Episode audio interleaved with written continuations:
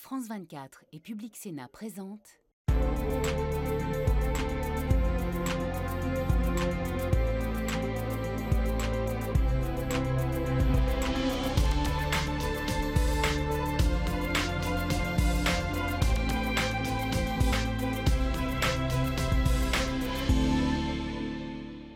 Merci de nous rejoindre pour débattre aujourd'hui de la montée de l'extrême droite à travers l'Europe. Elle est arrivée en tête des législatives aux Pays-Bas avec le parti de la liberté de Gerd Wilders qui peine néanmoins à former un gouvernement. Elle est pleinement au pouvoir en Italie avec Giorgia Meloni et elle participe à des coalitions euh, de gouvernements en Finlande, Lettonie, Slovaquie, sans oublier bien sûr les gouvernements ultra-conservateurs à tendance autoritaire comme celui de la Hongrie. Et à l'image du Rassemblement national en France, l'extrême droite représente actuellement la deuxième force politique d'environ un tiers des pays européens. Il prospère sur la peur de l'immigration, de l'islam, sur une demande de sécurité. Et même s'ils s'en défendent, ils s'opposent à la transition écologique par leur vote euh, dans euh, cet hémicycle. Certains les accusent de proximité avec la Russie de Vladimir Poutine, autant de valeurs partagées qui ne font pas un programme commun, car ils restent largement euh, divisés, notamment sur les questions économiques entre l'ultralibéralisme du néerlandais Gerd Wilders et le programme plus social de Marine Le Pen.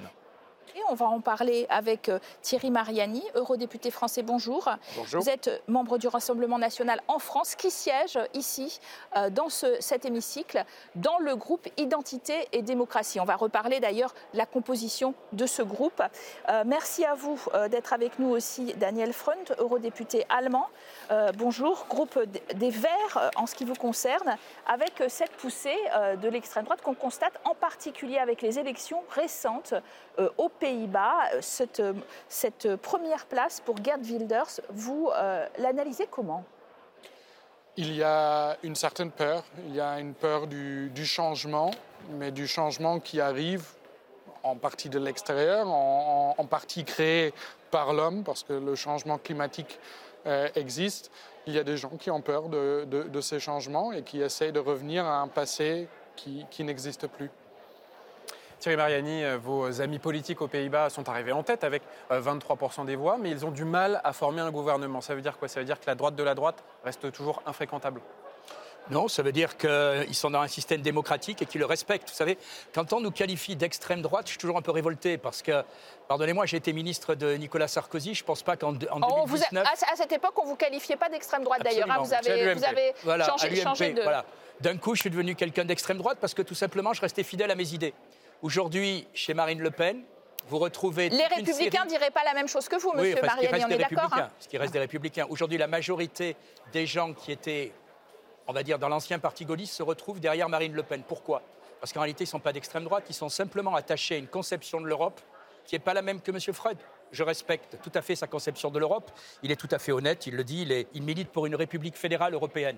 Moi, je milite pour euh, une Europe des nations, où chaque État à sa spécificité et où on met en commun ce qu'on décide, mais où on garde aussi les compétences de ce qu'on souhaite. Et je crois que la poussée des partis nationaux patriotes en Europe, c'est en réalité un certain nombre de pays et de citoyens qui croient certainement en l'Europe, qui n'ont pas peur de l'Europe, mais qui veulent que l'Europe respecte leur identité, respecte leur histoire. C'est pas revenir en arrière. On va voir s'ils veulent vraiment l'Europe. devant le futur. Mais ce qui nous choque, nous, c'est vrai, peut-être en tant qu'Européens, c'est que aux dernières élections régionales dans votre pays, l'Allemagne, l'AFD Alternative für Deutschland est arrivé euh, deuxième en S avec 18% des voix, euh, très bon score aussi 15% en Bavière. S'il y a bien un pays, on croyait que euh, l'extrême droite n'était pas capable de renaître, étant donné son histoire, c'est l'Allemagne. C'est vraiment inquiétant à quel point il semble que l'histoire peut se répéter. Euh, en fait, les, premières victoires du parti nazi, euh, c'était en Thüringen. On vote l'année prochaine en Thüringen. Si on regarde les scores actuels du AFD dans, cet État, euh, il se peut qu'il devienne la, première force politique. Donc les parallèles avec, la période la plus sombre de l'histoire allemande et européenne, euh, ils, deviennent de, plus en plus forts et ça fait vraiment peur. Thierry Mariani, dans cette famille politique de l'extrême droite européenne, l'AFD est un parti plutôt ami euh, du Rassemblement national, mais il y a quand même euh, des éléments qui posent question, des éléments nazis. Ça, vous pose problème? Je cherche désespérément ces éléments nazis que vous voyez partout. Quoi. Voilà, non, mais il y a des affaires de nazisme à l'AFD, par exemple. Écoutez, je crois que l'AFD est en train de faire le ménage. Je constate que les responsables de l'AFD que je côtoie dans mon groupe respectent les mêmes principes que moi, même si par moments on a des opinions différentes. Vous savez, euh, pendant des années, on a accusé le Rassemblement national d'être un parti nazi. Maintenant, c'est l'AFD.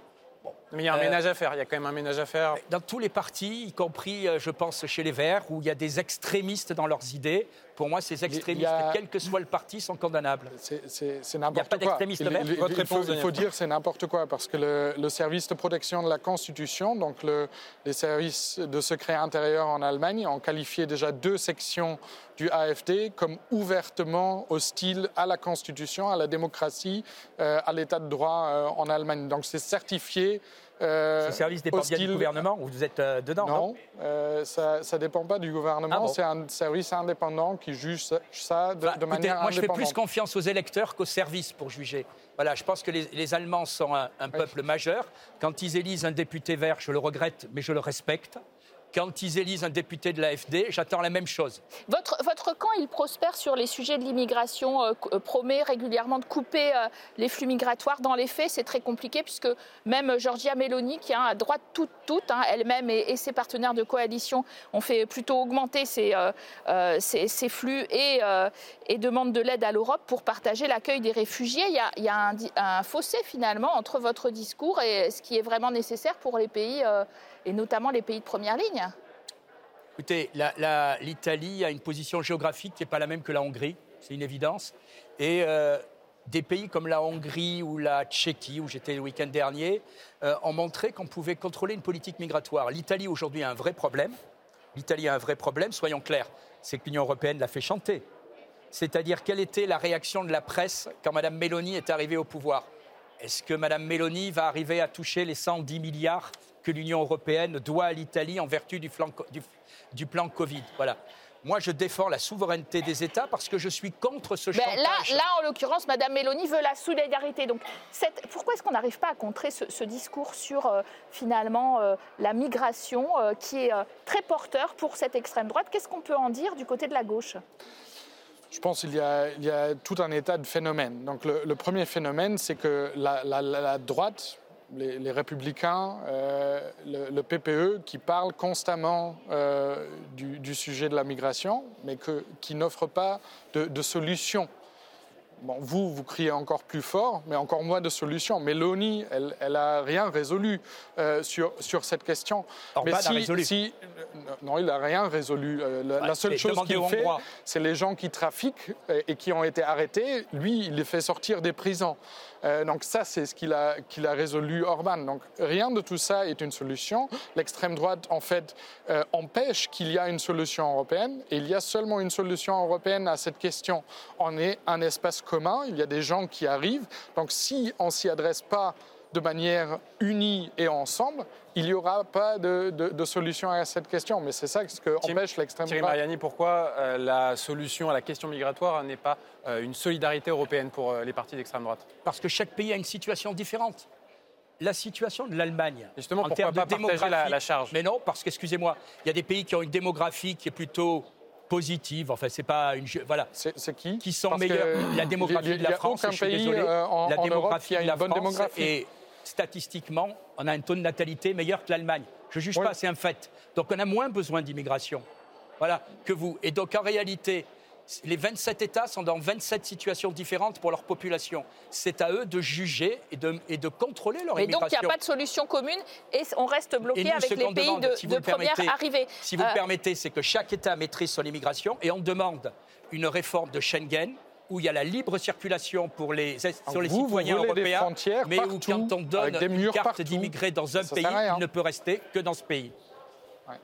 Alors, alors, on va parler euh, du volet euh, géopolitique, puisque Bien, certains accusent euh, notamment les partis euh, d'extrême droite d'être euh, proches de la Russie de Vladimir Poutine. Par exemple, Gerd Wilders a dit qu'il souhaitait rendre visite au président russe. Thierry Mariani, vous personnellement aussi, certains accusent votre proximité avec la Russie. Vous connaissez la, région. Finalement, même si le RN s'en défend, il a eu des liens, notamment par des prêts bancaires avec le Kremlin. Est-ce qu'il faut changer notre diplomatie européenne vis à -vis de la Russie? Il faut avoir une diplomatie européenne qui tienne compte des intérêts des Européens. Ce qui est en train de se passer est une catastrophe. D'abord, une catastrophe pour les Ukrainiens. Donc si l'extrême droite arrive au pouvoir, soyons clairs, elle changera de diplomatie ou de géopolitique? Mais c'est la majorité européenne qui en décidera. Je constate que dans certains pays, dont la France, des partis comme le nôtre, disent qu'on doit d'abord rechercher la paix, arrêter une guerre où on sait très bien qu'à la sortie, les premières victimes seront les Ukrainiens. Aujourd'hui, on voit que petit à petit, tout le monde les lâche. L'histoire est écrite d'avance. On paye une guerre pour que les gens aillent se faire tuer. voilà. vous- Et aujourd'hui, on voit aussi, euh, on voit aussi très bien que les, que les matières premières que nous achetions avant pas cher aux Russes, on les achète dans des grandes démocraties, le Qatar ou d'autres pays, ou alors aux États-Unis. Bref, l'Union européenne voit par ses citoyens voit que dans Donc, cette guerre, vous êtes pour on changer est géopolitiquement, euh, géopolitiquement, faire la paix, mais, euh, mais pas à l'avantage des Ukrainiens. Est-ce que ça, ça peut être changer la donne C'est que vous qui venez l'extrême de le droite dire, hein. progresse? Bah, vous, vous- vous venez de nous Non, non, moi je dis d'abord qu'on doit faire la paix. Bon. Euh, L'avantage de tout le On monde, est- c'est on d'arrêter la guerre. tous- mais si, si je peux, on est tous pour la paix. Mais si la paix, ça veut dire qu'on lâche euh, les Ukrainiens et qu'on donne victoire à Vladimir Poutine qui reprend, je ne sais pas, un tiers, la moitié du territoire ukrainien, ça, c'est pas une paix. Ça, c'est euh, on coupe l'Ukraine en, en morceaux, on la vend à Poutine et on, lui invite, en fait, de continuer sa stratégie, d'envahir ses voisins. S'il a envie, euh, il va aller en Biélorussie, il va aller dans les États baltes, il va aller en Pologne, je ne sais pas, l'Allemagne de l'Est, c'était sous contrôle russe un, un- un jour, donc pourquoi pas lui offrir ça aussi. Vous Ce qui, que ce qui- l'Ukraine ce peut qui me surprend vraiment Vous avec, la position de, de- de l'extrême droite, c'est qu'il il parle toujours de la souveraineté, de la protection euh, de, leur nation, mais après ils sont prêts de la vendre à, à Vladimir Poutine ou à, euh, je sais pas, l'Azerbaïdjan, à, vraiment des dictateurs euh, qui, les pires au monde. Et, et de, prendre leur argent, de prendre le- leurs emplois. Et euh, ça, c'est vraiment surprenant. Votre réponse, Thierry Mariani, est-ce qu'il n'y a pas une contradiction entre ce souverainisme qui est eh bien, euh, présenté par euh, ces euh, droites extrêmes européennes et finalement ces liens avec Vladimir Poutine qui a, a- qui a un côté impéria- impérialiste euh, Je ne pense pas que Vladimir Poutine ait un côté impérialiste, je suis désolé. En plus, les droites, quoi les patriotes, l'Ukraine. les droites patriotes, aujourd'hui, pensent d'abord à l'intérêt de leur peuple. C'est quelque chose de révolutionnaire. Voilà. Euh, et je pense aujourd'hui aussi que la géopolitique, c'est traiter avec ses voisins. Voilà. Aujourd'hui, plus personne, je suis persuadé que personne ne le dira sur ce plateau, mais plus personne ne croit à la victoire de l'Ukraine. Mais par contre, tout le monde est prêt à payer pour qu'ils aillent se faire tuer. C'est très lâche. C'est très, je trouve. C'est très lâche c'est très courageux c'est très lâche. Ah oui, c'est très courageux de payer pour que les autres se fassent tuer. Justement, et moi je dirais, moi je défends dix fois plus les intérêts des Allemands, des Européens euh, que, que, que l'extrême Le droite. peuple d'en juger, Parce que pas à vous. si on veut être souverain sur des questions comme le changement climatique, sans la tra- euh, sur la transformation digitale, les grandes entreprises s'ils payent leurs impôts, sur toutes ces questions, il n'y a plus d'État souverain en Europe. Et on peut construire toutes les murs qu'on veut, mais on ne sera pas souverain sur ces questions. La seule façon d'être souverain sur ces questions, c'est de travailler ensemble en tant qu'Européens. Pour faire face à Poutine, pour faire face au, changement climatique, il faut collaborer et pas se- s'emmurer euh, partout. Alors justement, Thierry Mariani, les élections européennes sont euh, le 9 juin prochain.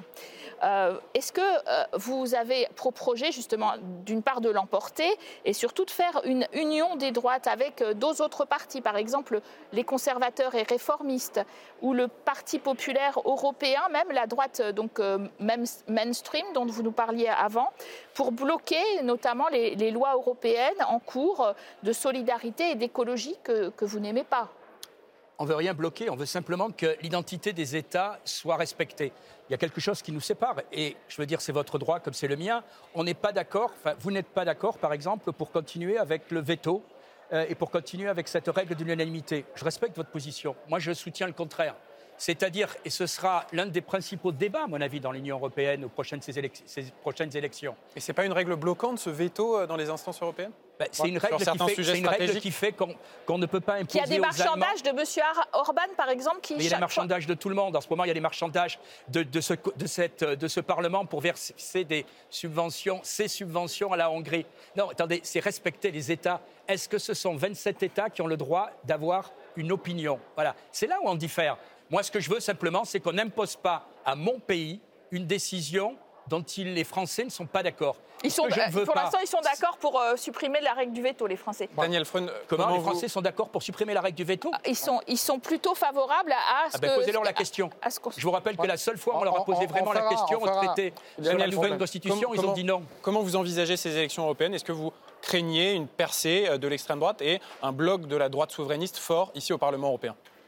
L'élection n'est pas encore faite. Absolument. Et je pense que la Pologne a bien montré euh, que ce n'est pas une règle euh, naturelle, fatalité. que voilà, il n'y a pas de fatalité que l'extrême droite l'emporte. Il faut être très clair avec les électeurs que élire l'extrême droite, ce n'est pas juste un signal qu'on envoie à quelqu'un à Bruxelles. Non, ça, ça a des impacts réels sur les libertés, sur euh, la richesse de notre continent, sur euh, les possibilités d'aller faire un Erasmus dans un autre pays, de, de faire euh, des, des vacances sans, sans euh, nécessité d'un visa. Tout ça, c'est impacté. absolument pas remis en cause, hein.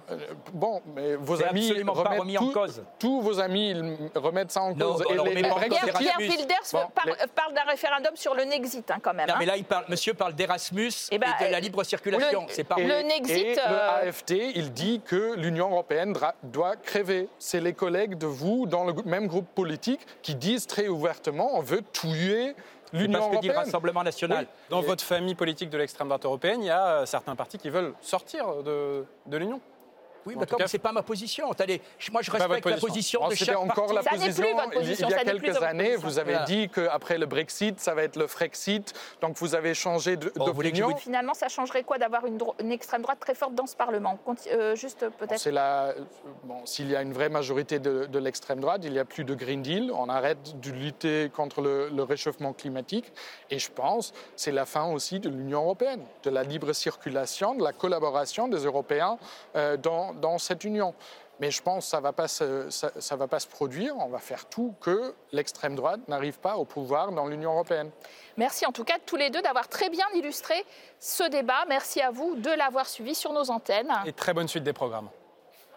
Merci.